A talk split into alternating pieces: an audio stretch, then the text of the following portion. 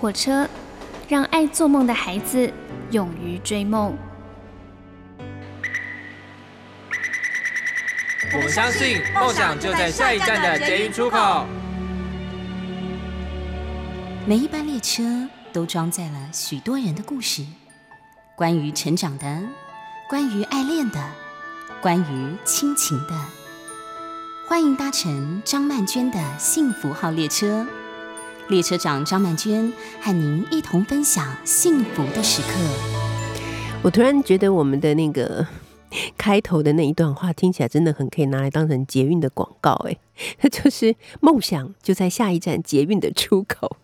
我不知道梦想在哪里，但是我知道你必须要开始追求才有可能得到。你所搭乘的是第二个小时的幸福号列车，我是列车长张曼娟。我们现在听到这首歌《如果》，这是由台兆梅和石碧梧所演唱的。终日与你相偎依，于是。我将知道，当我伴着你、守着你时，回忆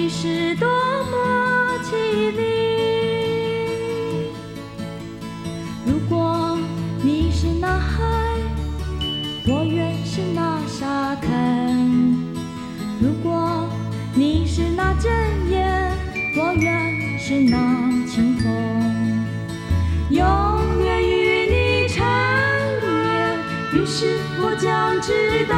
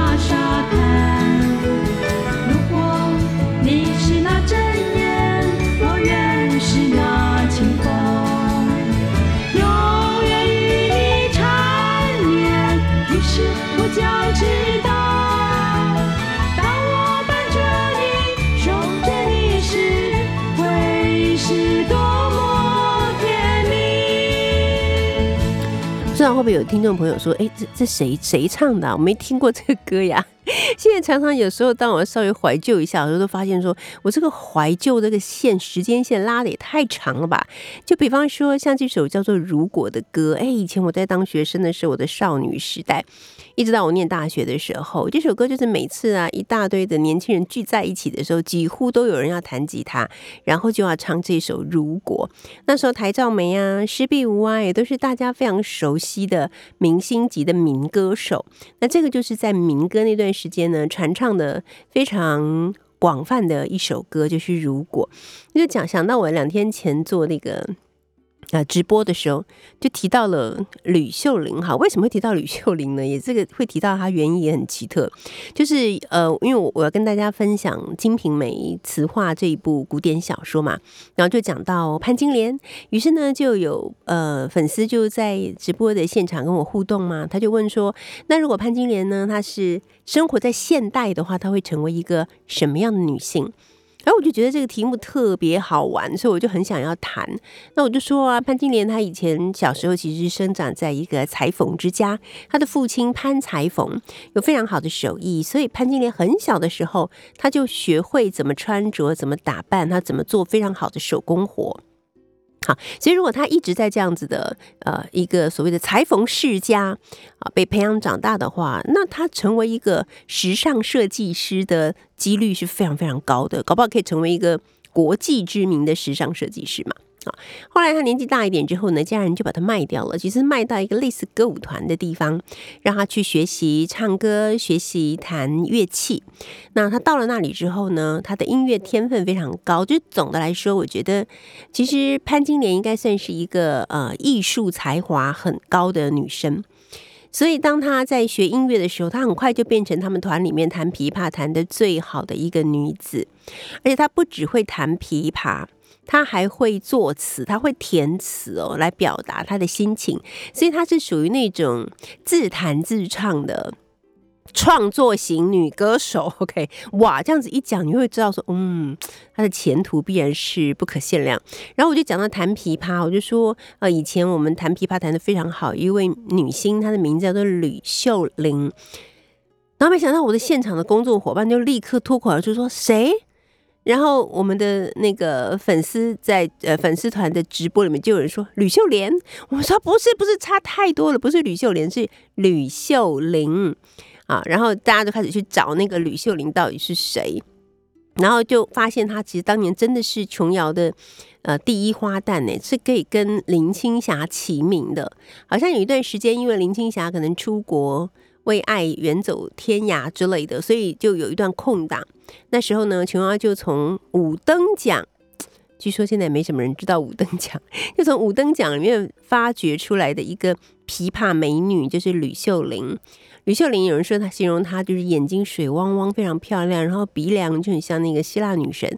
她的嘴巴属于所谓的那个菱角嘴，就是她嘴巴像菱角一样，就是她没有带着笑意，你也觉得她在笑。然后呢，双颊上当然相当的丰腴，又是鹅蛋脸啊，又直又长的乌黑的头发披下来，啊。一转头，呃，一眨眼，都充满了一种楚楚动人的韵味啊！他演了很多琼瑶的电影，像是什么《雀上心头》啦，哈，然后演过，呃呃，还有什么《聚散两依依》啦，好像是不是演过《梦的衣裳》？不太确定。反正他演了很多，后来有一段时间又稍微沉寂了一点。那他再度出发的时候，他希望能够改变他的形象，所以呢，他就演了呃，由郭良慧女士所写的一部小说，是有点限制级的，叫做《心锁》，他就演了这一部很大胆的。呃，电影叫做《心锁》，里面可能还有那种半裸还是全裸的镜头。那当时呢，我记得哇，有没想到竟然由吕秀玲来演出这个极其大胆的、带有一点色情意味的女主角，马上就变成很轰动的呃影剧新闻，然后很多人都在讲。那当然，这部电影的卖座也还算不错啦。不过呢，很奇妙，就是从这以后呢，好像因为。也许大家所期待的那个琵琶古典美女吕秀玲的形象，跟后来在电影的新锁里面看到那个充满情欲的那个女女星的形象是很不一样的，所以好像到这个。部电影之后呢，吕秀玲就没有再出现什么样的代表作，然后后来呢也就慢慢的沉寂了。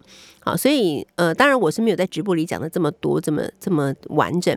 可是就真的很多，我以为应该认识人都不认识。比方说，我现在目前人在日本的好友张维忠就说：“哎，我真的不认识他是谁。”我也蛮震惊的，因为其实维忠才比我小十五岁。我想说，你怎么会完全不知道他是谁呢？可是真的不知道。然后算一算年纪也有可能，因为吕秀玲从崛起到呃慢慢淡出，也不过就是几年之间的事情，不像林青霞那么厉害，到现在还是东方不败 的代表人物啊。好，然后我们在成长的过程中，总是会从一些人的身上学到一些事。那我从吕秀玲的身上学到的是什么事呢？就是。有时候你不能因为想要改变大家对你的既定形象而去做一些也许不是那么适合你的事情啊！我记得在大概呃十几年前，将近二十年前吧，那时候我出书已经出了，也出了十几年了。嗯，当然，因为一个写作者写作久了以后，慢慢的读者可能不像是他刚开始出版的时候的对于他那么。的喜爱，或者是呃那么的爱阅读他的书，所以有一段时间可能虽然说我的书卖的还可以，但是已经没有办法跟自己最巅峰的时候相比了。那有一次呢，我因为其他的作者的书啊，到某一个很大的大型的出版社去跟他们的老板聊，那老板就说：“哎呀，其实很期待我的作品，因为我曾经出过像《海水正蓝》这样的畅销书，所以他认为呢，我有机会还可以重新再站在这个畅销书排行榜的第一名的位置，这样。然后，但是呢，我的建议就是你必须要改变。那我就很好奇，而且我真的很有兴趣的问他说：“那我应该怎么改变呢？”他就说：“你过往呢都是青春玉女型的作家，所以呢，你应该要改变，你要开始来写色情小说，越色情越好，相信读者一定会被震撼到，然后再度拜倒在你的石榴裙下，巴拉巴拉之类的。”然后从那以后，我就一句话都没有再说了，直到我们的会谈结束。有人曾经问过我说：“那你有真的起心动念去想过，如果你来写色情小说会是什么样子吗？”我说：“我连想都没有想。为什么？因为以前我所看过的很多人的生命历程，但我知道人应该走在自己选择而且适合自己的道路上，才能走得久。否则，就算是一时之间很炫奇，让很多人目眩神迷或者感到被震惊。”可是他通常都不能走得很久，因为也许那并不是你自己吧。好，所以能够走在自己的道路上面，成为自己所想要成为的那个人，其实真的是一件非常重要的事。好，我们来听听，这是张学友所演唱的《他来听我的演唱会》。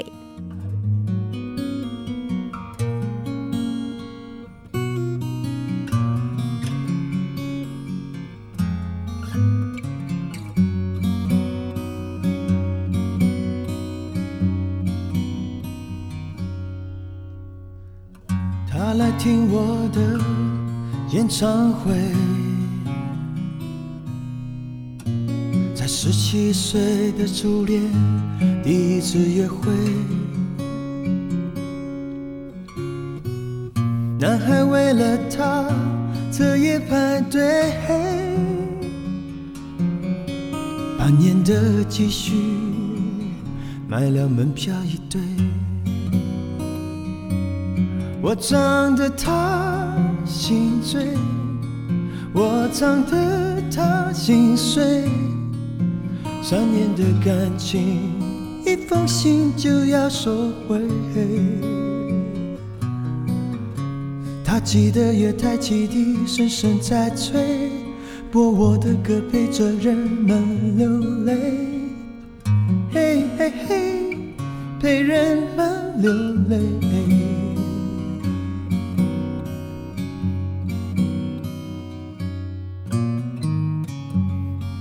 来听我的演唱会，在二十五岁恋爱是风光明媚，男朋友背着她送人玫瑰，她不听电话，夜夜听歌不睡。我唱得他心醉，我唱得他心碎。成年人分手后都像无所谓，和朋友一起买醉卡拉 OK，唱我的歌陪着画面流泪，嘿嘿嘿，陪着流眼泪。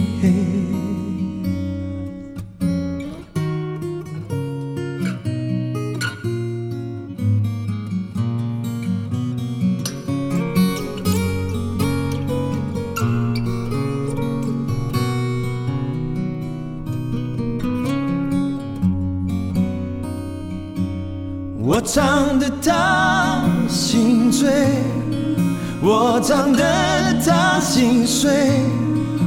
今天呢，在我们第二个小时的幸福号列车，邀请到的是大家都很期待也非常喜欢的一个单元，叫做“听歌听故事”啊。那我们再度呢，邀请到了资深乐评人叶云平云平老师，每个月都为我们带来经典的华语流行音乐。云平老师好，呃，曼娟老师好，听众朋友大家好。是我们进入虎年啊，虎年第一发，这个很特别。今天这个题材真的超特别的，它其实要谈的是呃，与其说是特别的歌手啊，或者是说是呃词曲创作人呐、不如说要谈的其实是一个唱片工业的其中的一个龙头，对不对？呃，对，今天也算是一个特辑的节目，是，然后呃，这个题目会分上下两集，就是嗯下个月我们会谈、同样谈这个题目。好，那这个题目就是其实是大概是呃去年底的时候，因为滚石唱片大家都熟悉的滚石唱片，为了庆祝他们四十年，那他们四十周年其实应该算是要算是在二零二零年或二零二一年都可以，因为他们是一九八零年，嗯。有人也可以把他们归到一九八一年成立。是，对，然后这个这个二零一零年的时候，大家如果还有记忆的话，他们办了滚石三十嗯，这个巨大型的巡回演唱会。对，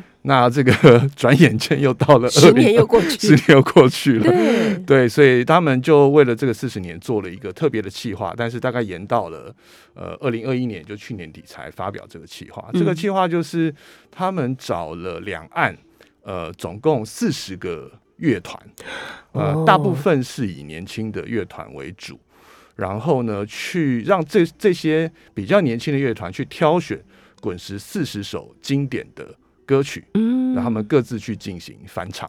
嗯哼，所以在去年底，他们就完整的发表了这四十四十首歌，嗯。四十首经典歌曲，然后四十个乐团的翻唱，嗯。他们叫做这个滚石壮乐队四十团拼经典嗯。这样子的一个企划。OK，对，，那因为是他们挑了台湾有二十个团，那中国有二十个团，嗯。所以呃，这个我就把这个题目分成上下两集，，OK，今天就会介绍台湾的三个乐团嗯翻唱，经典的滚石三首歌。嗯，那么下个月就会挑三个中国的乐团哦来、来介绍他们翻唱的经典歌曲。嗯，对，好，那我们就先来听这首歌。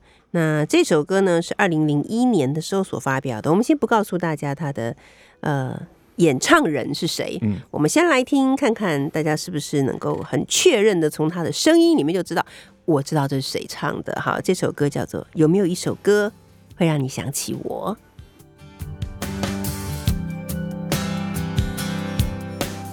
灯熄灭了，原来是寂寞的眼，静静看着谁孤枕难眠。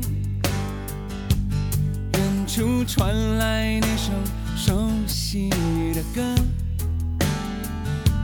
那些心声为何那样微弱？很久不见。你现在都还好吗？你曾说过你不愿一个人，我们都活在这个城市里面，这为何没有再见面？却只和陌生人擦肩。有没有那么一首歌，会让你轻轻跟着和，牵动我们共同过去记忆，它不会沉默。有没有那么一首歌，会让你心里记着我，让你欢喜，让你有这么一个我。哈哈哈！现在呢，我们要开放现场的 call in 电话。那您如果知道这首歌是谁唱的呢？欢迎你可以打电话进来。那最先打电话进来并且讲对的朋友呢，就可以得到我们云平老师特别提供的陈志远老师的特展音乐怪博士。我们上个月曾经有特别。呃，跟大家介绍过这个非常精彩的特展，那这边有这个入场券，就是邀邀请券，那一张券呢就可以两个人一起进去观赏这个非常丰富、很精彩的一个特展哈。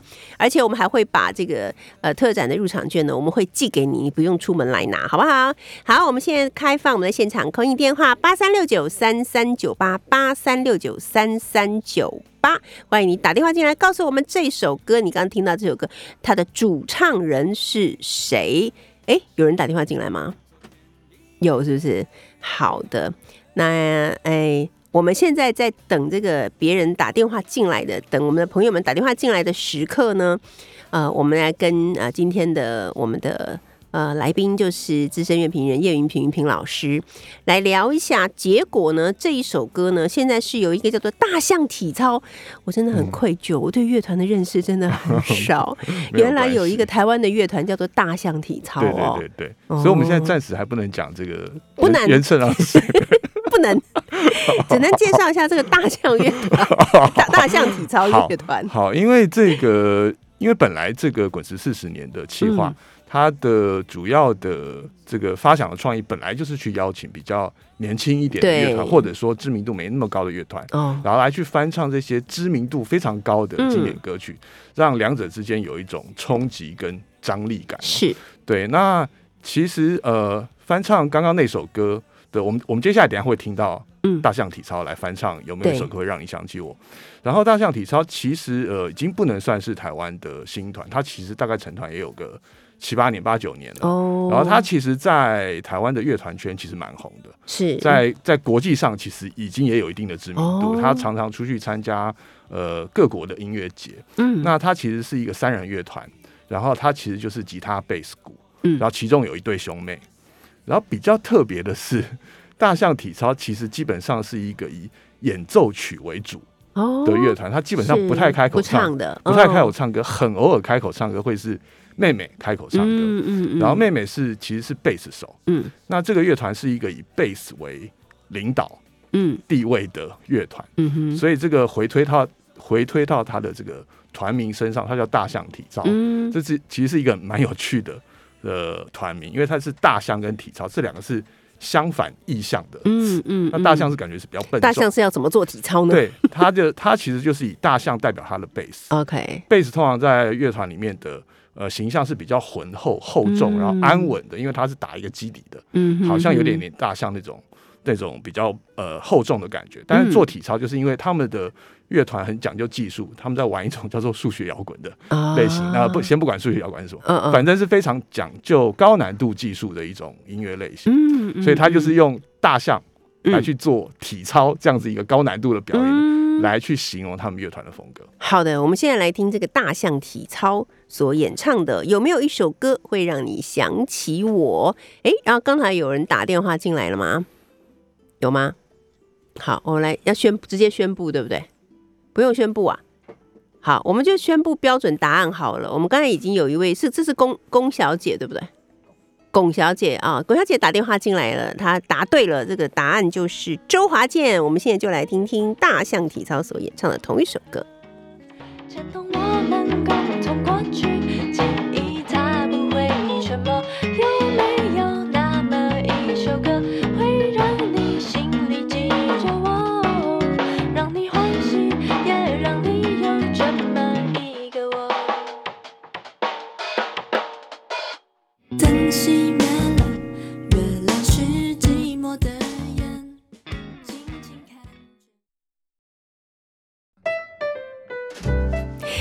乘的是第二个小时的幸福号列车，我是列车长张曼娟。今天呢，来到我们幸福号列车的就是资深乐评人叶云平云平老师啊。那云平老师呢，来跟我们聊到的是滚石四十壮乐队。壮乐队，然后四十团拼经典这样的一个特辑的上集。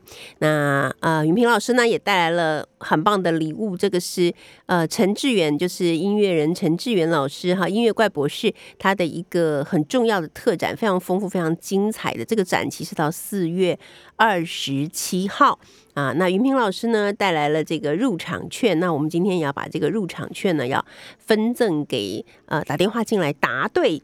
题目的朋友，刚才那一首第一首歌有没有一首歌会让你想起我？标准答案是周华健，这个感觉好像很容易猜，对不对？那现在呢，我们要请大家准备回答第二个问题喽。第一个问题已经结束了，现在是要第二个问题了。好，第二个问题是什么呢？第二个问题就是我们接下来要听到的这首歌是由林忆莲所演唱的，请问它的歌名是什么？来，我们请开始吧。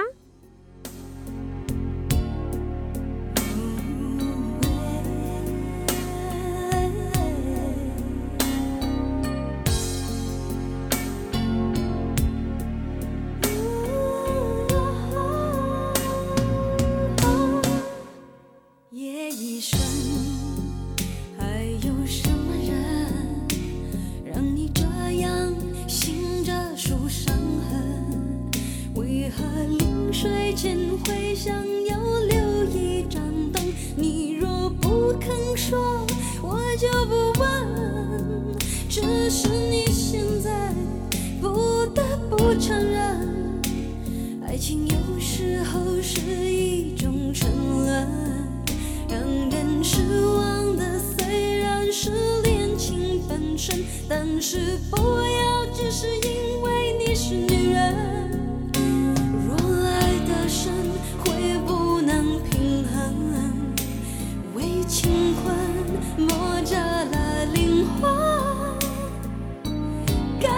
就爱，该恨的就恨，要为自己保留几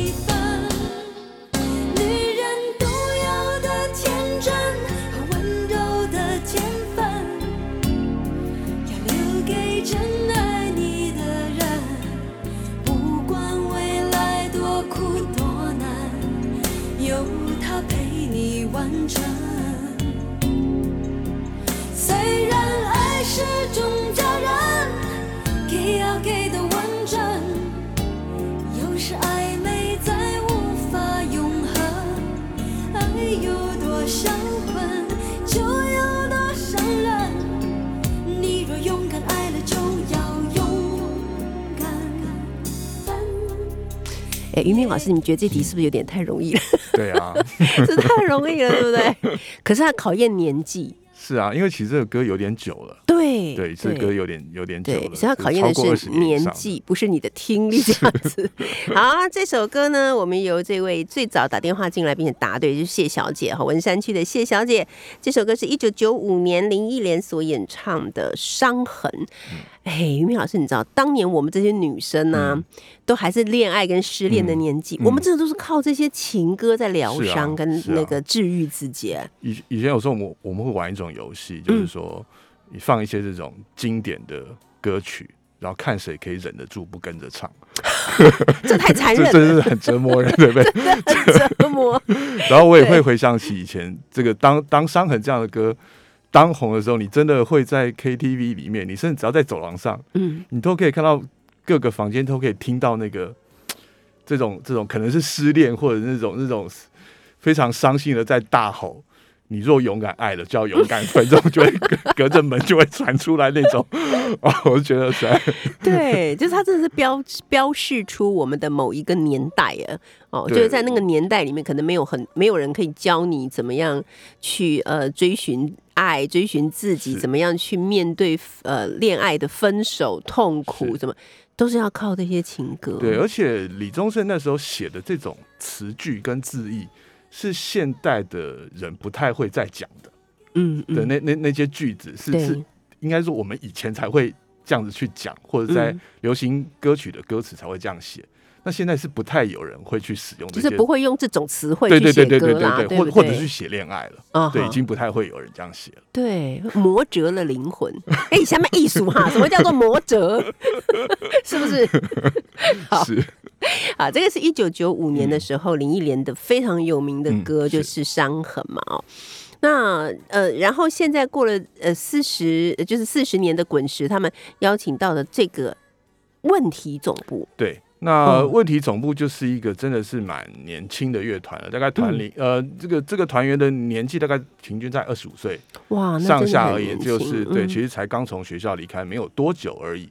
那呃，问题总部是一个六人的乐团，那他们做的本来就是一些比较偏 R&B、比较爵士、比较 soul 的。呃，嗯那像伤痕本来就是一九九零年代、一九九五年时候 R 这个 R&B 曲风的一个先驱了，所以那问题总部来唱翻唱这首歌也是蛮适合的，而且我会特别推荐，等一下大家听问题总部这个女主唱，她是主唱是女生，刚才那首也是主唱女生哦，对，但是因为这个比较有趣的地方，有时候是你翻唱经典歌曲会是男歌女唱或女歌男唱，啊，这是一个有时候你可以避掉那种，因为经典的歌曲给一般听众印象太深了，对你实在很难唱得过他。对，所以有时候我会翻唱经典歌曲，或我会，比如我是男生，我会故意挑一个女生唱的歌，嗯你可以避掉那个你跟她相比 vocal 那个部分。是，但是问题总部她是一个女主唱，她胆敢挑战呃胆敢，林好大的胆子，对，这个其实是很大胆的一个。那等下大家可以听听看，同样现在年纪二十五岁的女生，但很有趣。其实林忆莲唱《伤痕》的时候，很年轻吗？也才不过二十八九岁。哦，真的哦。对我们感觉好像她已经历尽沧桑的，是没有，她那是时候还不到三十岁。可是我真的觉得他们那一代的女歌手真的非常厉害，像林忆莲，你看她九五年就已经有这首不得了的，可以说是她的代表作的歌曲出来了，对不对？而且听众朋友记得的话，我们其实上个月介绍陈嗯志远的时候，也介绍到林忆莲来台湾发表的第一张专辑叫做《爱上一个不回家的人》，对是比这首歌更早的。啊，对，对那时候他就已经觉得好像是一个。哇，已经历尽这个对，生命中有非常多的波折。那时候他也才不过二十六七其实他们有点超龄的在演唱这些对对对以。前都是这样子。但我觉得更厉害的事情是，他们可以到现在，他们已经应该也都是五五十几岁人了，是但他们还是可以开演唱会，他们的状态是保持的非常好，对然后他们的粉丝也跟着他们一起，不要说老去，就是长嗯大了。对对对，长大了，但是对他们的对他们的拥护跟爱还嗯是没有什么改变。我觉得这是以前的人，就是我们的父母那一代的嗯人没办法想象的事情，都会觉得说。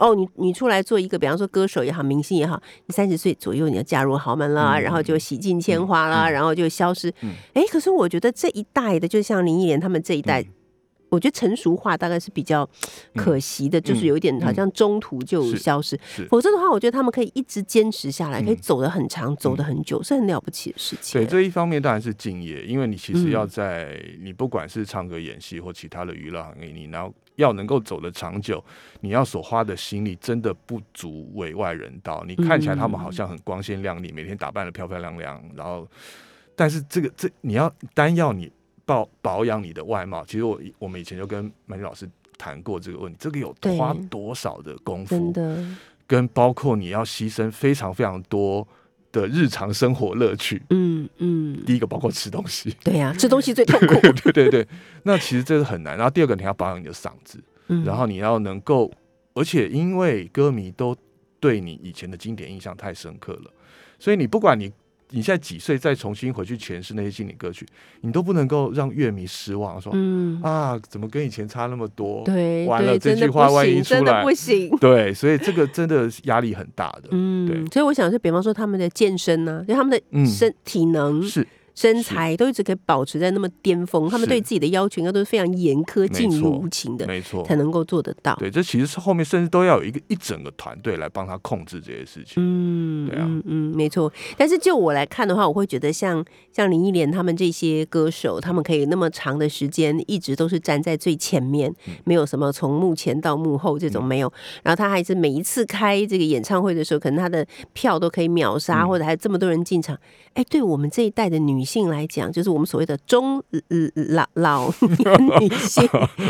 很有鼓舞的精神呢，是有被呃激励到哎、对，其实从呃，我们我们可以说从零一年到九零年到台湾来发展之后，其实我们一直耳熟能详的零一年，从那个时候其实就一是某一种女力的代表，对对，也可以说她是某一种女力的先锋。嗯嗯，她一直，当然她的她的形象不会是太激进的那种，但她一直是很稳定、很坚定的站在这个方面，然后帮很多所谓女性，甚至我我认为超越女性的性别，嗯嗯去讲出很多他们的心声，而且是一直维持的这个这个状态。嗯，对啊，所以我觉得这个是一个很令人敬佩的事情、啊。对他以前出过一张专辑叫《铿锵玫瑰》嘛，我就觉得哎、这个这个形象很好，有是的没有？，就是感觉跟大家很像。说这个，好的，那我们现在刚才呃，于明老师有说啊，等一下我们听这个问题总部唱这首《伤痕》的时候，特别注意这个女女生，就是女主唱，嗯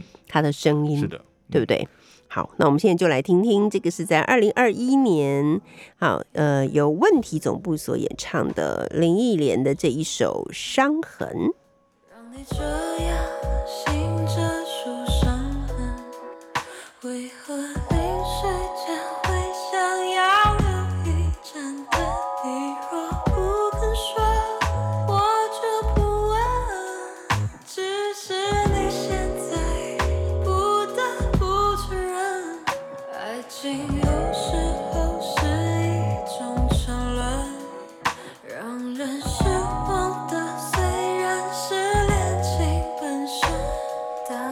忍不住要在中间跟于明老师讨论一下，这是一种什么样的唱腔啊？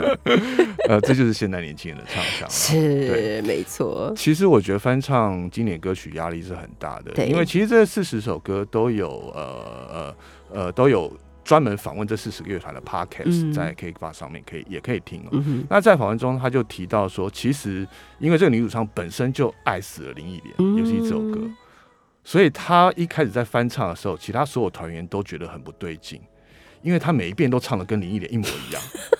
然后说那那不行啊，这个这个不是在唱 KTV，这个是我们乐团的，你要有我们自自己的这个嗯。这个嗯生命，所以他他去不掉那个 痕迹，所以他们就停下，他们其实乐器都录好，就只有声哦 vocal 没录。OK OK，所以他就只好回家自己就都先不要去听一点，自己嗯想办法去去去除掉那个根深蒂固的痕迹。好，我们现在再来听听这首歌。伤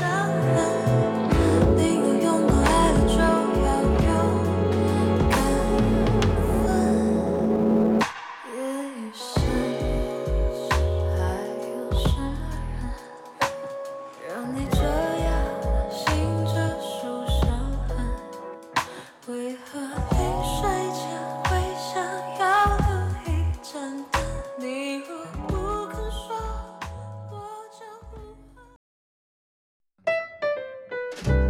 你所搭乘的是第二个小时的幸福号列车，我是列车长张曼娟。我们邀请到的呢是每个月会来到我们幸福号列车一次的听歌听故事单元的主讲人哈，那就是我们的云平老师。那云平老师呢，今天还特别带了礼物来送给大家哦，就是我们在上个月的时候曾经提过的音乐怪博士陈志远老师的特展。那呃，云平老师带了这个呃入场券，就招待券来哈，每一张都可以有两位朋友入场，它的时间呢是一直到。啊，四月二十七号哦，这段时间真的是还嗯蛮长的，所以呃，我们呢也就在今天的节目里面呢就开放扣印，我们已经好久没有开放扣印了，我们特别开放扣印呢，请大家来猜猜，或者也许不是猜猜，这个其实应该是要来考考你的听力如何、那答对的人呢，就有机会可以得到一张这个入场券，是两个人都可以进去的哦。然后我们会直接寄给您，您也不必特别出门来到我们电台。啊来拿这个入场券。好，那接下来呢，我就要来出今天的第三个题目了。想请大家呢来听听看这首歌，在二零零一年啊，二零零一年的时候呢，这首歌应该，那么它的主唱者是谁呢？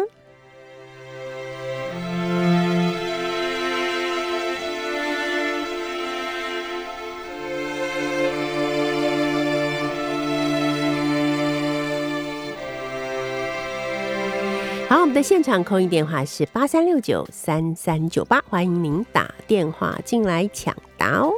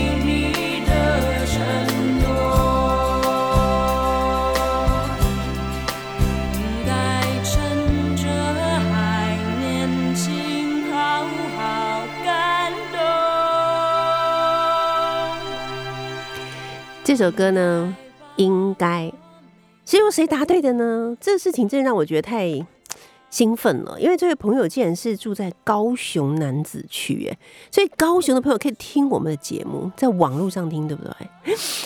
太感动了，王先生，你答对了，标准答案就是杨乃文，非常欢迎王先生来到台北。诶，一日游，然后来 来看看我们这个非常精彩的音乐怪博士。我相信王先生应该也是一个很喜欢对华语流行音乐非常呃了解，而且非常喜爱的人啊！恭喜你得到了这个入场券，杨乃文，嗯，大家都蛮厉害的耶。真的大家蛮厉害。我我们还预估可能有点难回答，对不对？结 果竟然是答对。其实如果就是在那段时间。两千年左右，有在认真听华语音乐或者特别喜欢的朋友，其实听到副歌的地方，杨乃文的声线声就非常清楚了。非常有个人特色。对，这个也就是有时候在听，就是我们我们常年都在回顾这些台湾流行音乐经典黄金的时期，就是你有时候你就算呃呃一下子听到那个歌想不起那个歌名，但是每一个人的声线都太明显了。真的耶，他们都好有特色、哦，就声音的特色，就是那个声嗯，呃我们现在喜欢讲声音的辨识度啊，对，非常的高，这也几乎都是呃呃做音乐或者是这唱流行歌或者这些制作人跟企划最重视的一点。嗯，对，就不管你音乐做的多好时，但是你的声音如果没有辨识度的话，你就永远没办法被人家记住，或者是只记住歌，而嗯，没有办法记住人。人能够被记住，声音能够被记住，这实在是很重要的一件对，都是因为他们的辨识度非常高的关系，尤其像杨乃文的，嗯。其实杨乃文他的歌声，呃，在当时可能大家不会认为说他会是呃特别讨人喜欢，或者嗯。是说大家一听就觉得哦好优美，好好听，嗯。其实不是。嗯，它不是传统的，他不是传统的，嗯。但是他你一听他唱歌，还有看他整个人的样子，嗯，我现在开始怀疑我有没有看过杨乃文笑啊，就整个人好酷的感觉，对不对？有，但是他他笑的时候，你还是会觉得凉凉的啦对。不对？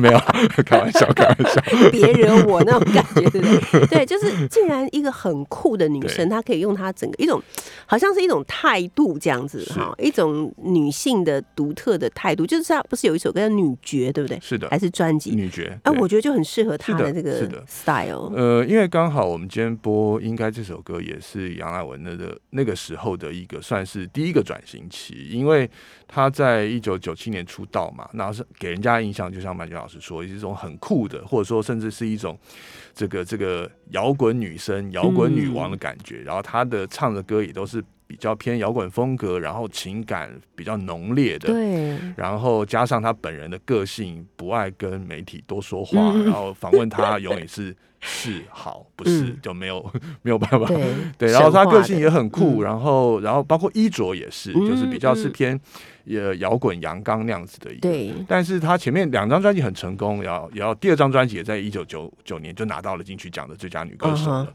但是他第三张专辑，就是我们刚才播《应该》这首歌，他开始转变他的路线。